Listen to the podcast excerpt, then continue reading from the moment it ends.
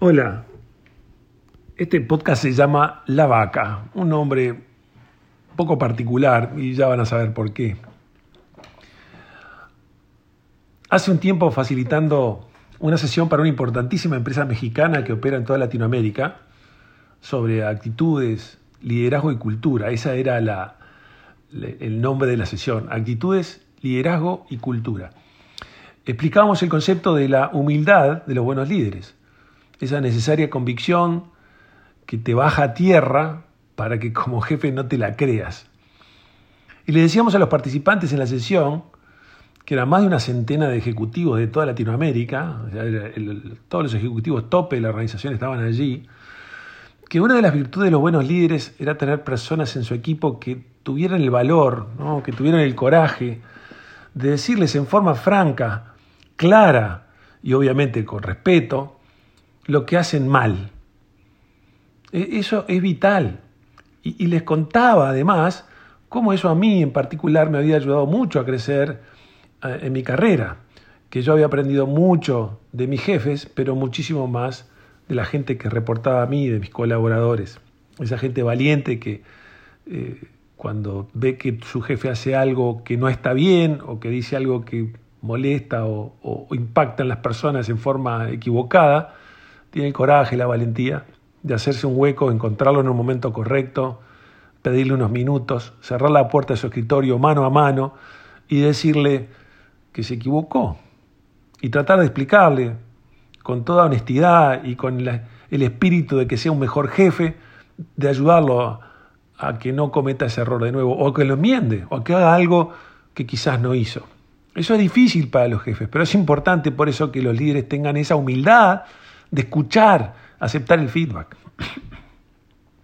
Esa noche, cenando y charlando con, con ellos sobre la sesión, uno de los participantes se acercó a mí y me comentó que le había encantado ese comentario.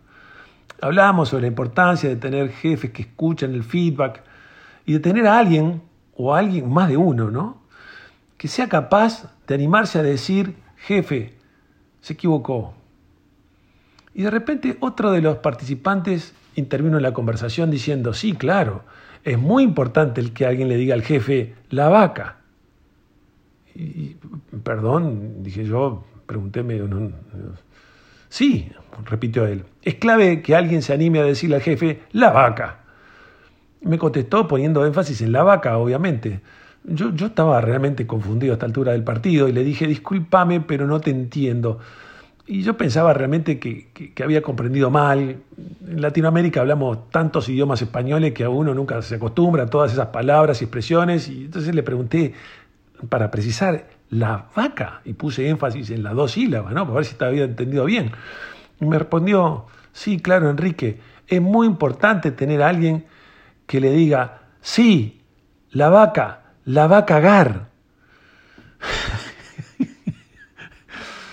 Con lo que nos arrancó una carcajada a todos los presentes, en particularmente, particularmente a mí que me sorprendió la expresión, nos reímos un buen rato comentando la atinada expresión, digamos así. Desde entonces uso esa metáfora como forma de ilustrar la necesidad de tener gente que te diga si vas por mal camino. Así que, sos jefe, bueno, por favor, Asegúrate de tener a alguien que genuinamente, sin pelos en la lengua y con ganas de ayudarte a ser un mejor jefe, de ayudarte en ese viaje de transformación a buen líder, se anime a decirte, jefe, la vaca.